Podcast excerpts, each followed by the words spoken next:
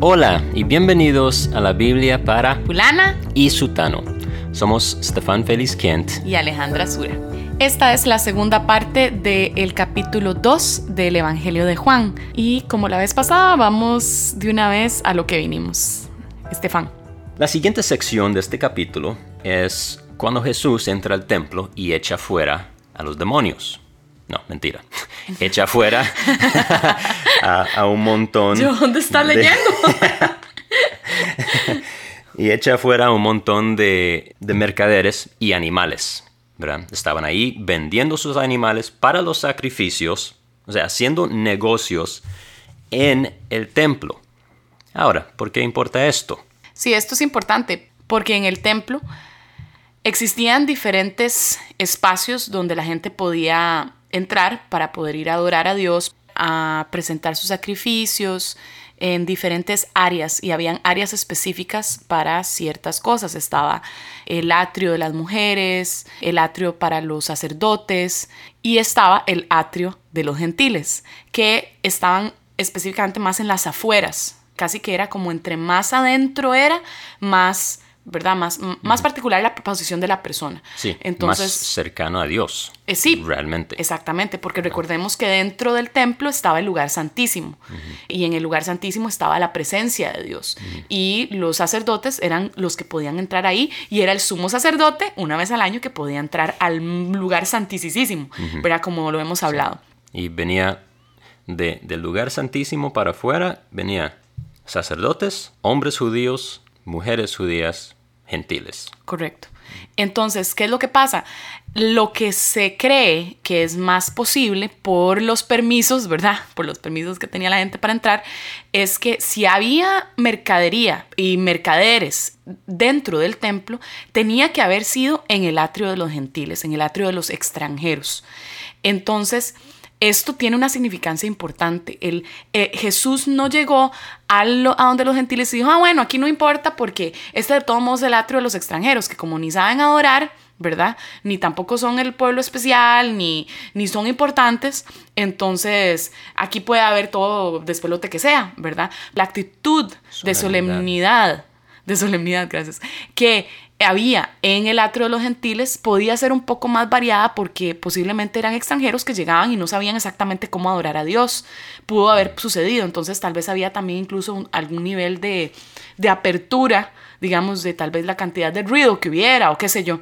Pero, Además, los judíos simplemente pensaban que todos los gentiles eran perros. E- exacto, O peor. entonces, Entonces, no sí. les importaba. No, no les, exactamente. Entonces, ese espacio del templo se convirtió o fue fácil tal vez para ellos verlo como, ah, no es tan importante y aquí podemos hacer negocio. Eh, y eso es muy, muy serio para Jesús y para Dios. Dios tiene un corazón para las naciones. El pueblo de Israel tenía como propósito ser el núcleo donde Dios mostraba su poder, donde Dios demostraba y desplegaba su misericordia y a través de ellos el resto de las naciones podrían ver que Dios era Dios y era el único que existía.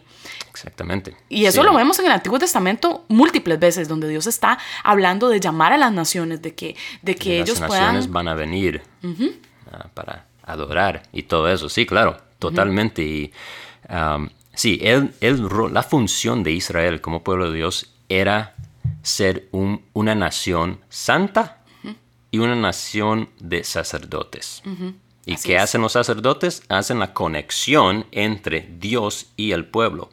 Entonces, además de que Israel tenía sus propios sacerdotes, de ellos, la nación de Israel como un todo tenía la función de ser de sacerdotes de las naciones, los, todo, toda la tierra. Y, y como bien mencionaste, o sea, en el Antiguo Testamento vemos claramente que la idea de Dios era que las naciones vinieran de todas partes al templo a Israel para adorar a Dios. Entonces el hecho de que los judíos quiten el espacio de adoración para las naciones, los extranjeros, es... eh, es Es muestra de su falta de visión, ¿verdad? De su falta de comprensión de cuál era su función. Exactamente. ¿Verdad? Su falta de comprensión de sus escrituras.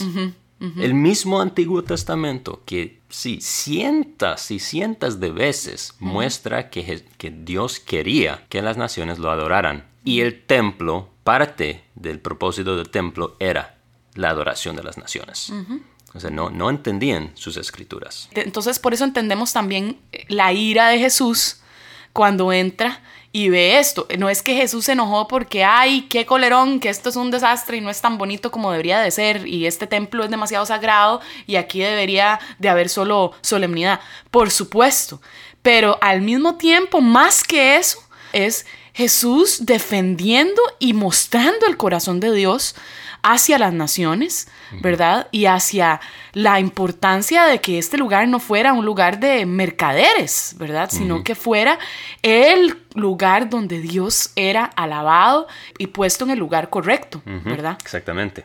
Entonces, el, el 15 dice que Jesús hizo un látigo de cuerdas y echó a todos fuera del templo. Bueno, probablemente no estaba pegándole a la gente con el dándole latigazos a las personas. Podríamos pensar eso al leerlo, pero no, el, látigo probablemente era para los animales, porque había eh, ovejas y bueyes y bueno, uno usa un, un látigo para, para mover eh, las vacas y esas cosas.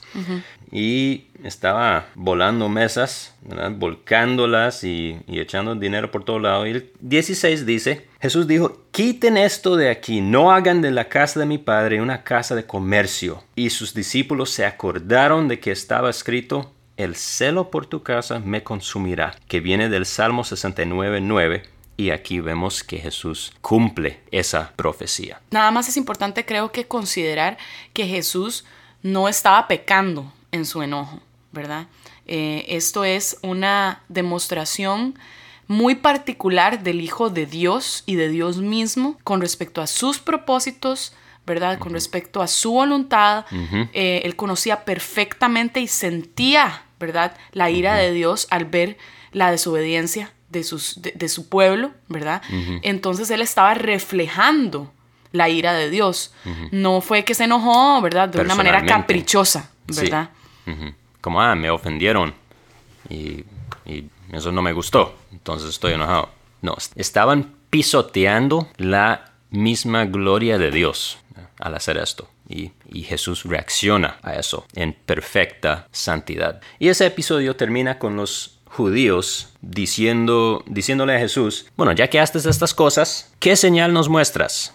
¿verdad? Y Jesús responde diciendo, destruyan este templo y en tres días lo levantaré. Y Juan da la aclaración de que Jesús dijo esto hablando del templo de su cuerpo. Por eso, versículo 22, cuando resucitó de los muertos, sus discípulos se acordaron de que había dicho esto y creyeron en la escritura y en la palabra que Jesús había hablado. Entonces Jesús al, responder de esa forma obviamente profetiza o predice su muerte. Se me van a matar, pero en tres días resucitaré, levantaré el templo. Y es eh, súper, súper lindo ah, ese versículo 22, ¿verdad? Porque, bueno, primero que nada, los discípulos no eran, no eran genios, ¿verdad? Y no eran estos como súper espirituales que hay, ojalá fuera como ellos, y no, más bien fueron bastante tercos y les costó mucho realmente creerle a Jesús. Y comprender muchas cosas. Sí, y como aquí, dice, o sea, Jesús estuvo con ellos tres años enseñándoles a ellos, enseñando a, la, a multitudes prediciendo su muerte una y otra vez, diciendo claramente, mira, eso es lo que me va a suceder, ¿okay? Voy a ir y los líderes me van a agarrar, eh, me van a matar, voy a sufrir mucho, pero después voy a resucitar. Y no entendieron, no, no, no y no. Y aquí vemos que cuando resucitó de los muertos, sus discípulos se acordaron de que él había dicho esto tres años antes, más o menos, y creyeron en la escritura, vean qué interesante, creyeron en la escritura y en la palabra que Jesús había hablado. ¿Por qué creyeron en la escritura? ¿Cuál escritura? No el Nuevo Testamento. No es que creyeron en el Evangelio de Juan, porque no existía, creyeron en lo que el Antiguo Testamento ya había dicho acerca del Mesías, de quién era, de qué iba a suceder, su padecimiento, muerte, sepultura, resurrección. Ellos, el Antiguo Testamento tiene el Evangelio y ellos, cuando Jesús resucitó, recordó que él había dicho esto y... Les cayó el cuatro. Exactamente.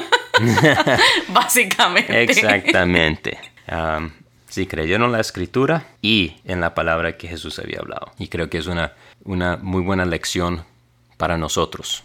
Saber que esto de, de Jesús y, y, el Evangelio y qué iba a suceder no es algo reciente, ni siquiera del primer siglo, con su venida. No, esto venía predicho desde hace, o sea, milenios.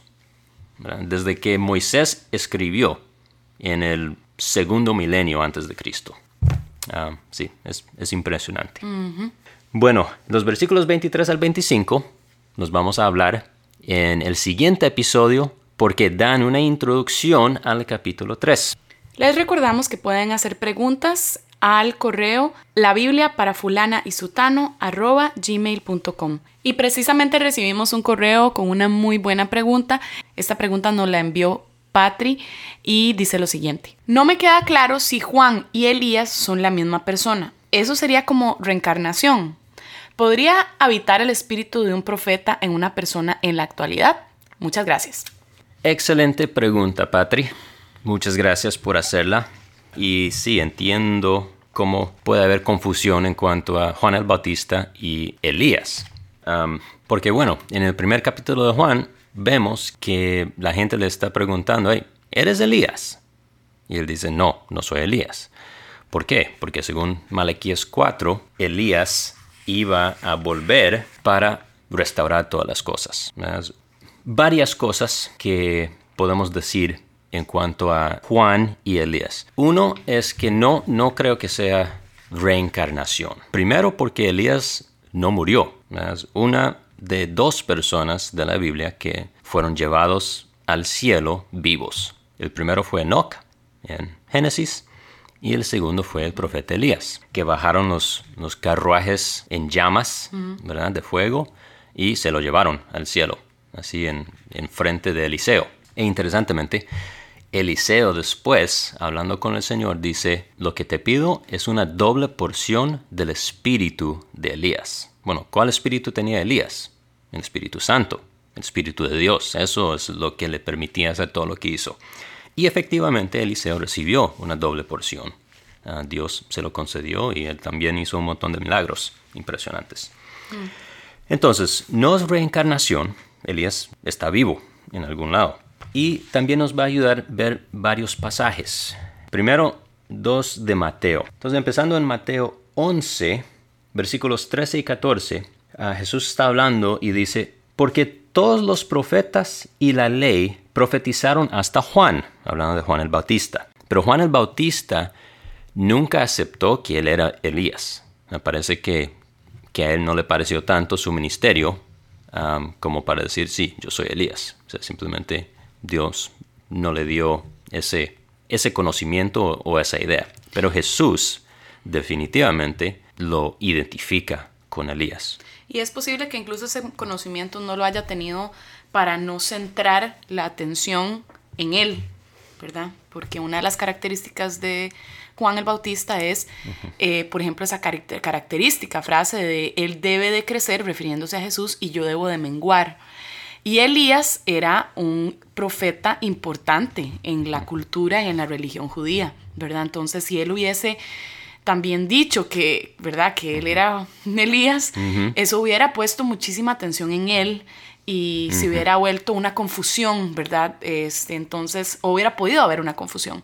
Entonces, es posible que Dios haya incluso limitado a Juan en decir eso por las razones que fueran, ¿verdad? O de la manera en que él creyó más conveniente, porque sí, era, era tal vez mejor que eso quedara oculto hasta que Jesús lo revelara. Claro, claro, totalmente. Un, un excelente punto. Sí, porque si Juan hubiera dicho, sí, yo soy Elías, ah, todo el mundo hubiera querido seguirlo y no seguir a Jesús. en vez de seguir a Jesús, que era un, un nadie de Nazaret. ¿Verdad? Entonces es Mateo 11, 14. ¿verdad? Si quieren aceptarlo, Él es Elías, el que había de venir. Luego Mateo 17, um, leyendo del 10 al 13, dice, los discípulos entonces le preguntaron a Jesús, ¿por qué pues dicen los escribas que Elías debe venir primero? Respondió Jesús, Elías ciertamente viene y restaurará todas las cosas, lo que dice Malaquías 4. Pero yo les digo que Elías ya vino y no lo reconocieron, sino que le hicieron todo lo que quisieron. Así también el Hijo del Hombre va a padecer a manos de ellos. Entonces los discípulos entendieron que él les había hablado de Juan el Bautista. Otra vez Jesús diciendo, sí, Juan era Elías. Pero además parece que Jesús está diciendo que va a venir otra vez en el futuro. Y por último, Lucas capítulo 1, versículo 17. Y aquí tenemos al ángel hablando con Zacarías, el papá de Juan el Bautista, anunciándole que Elizabeth, su mujer, va a quedar embarazada y su hijo va a ser un gran hombre, ¿verdad?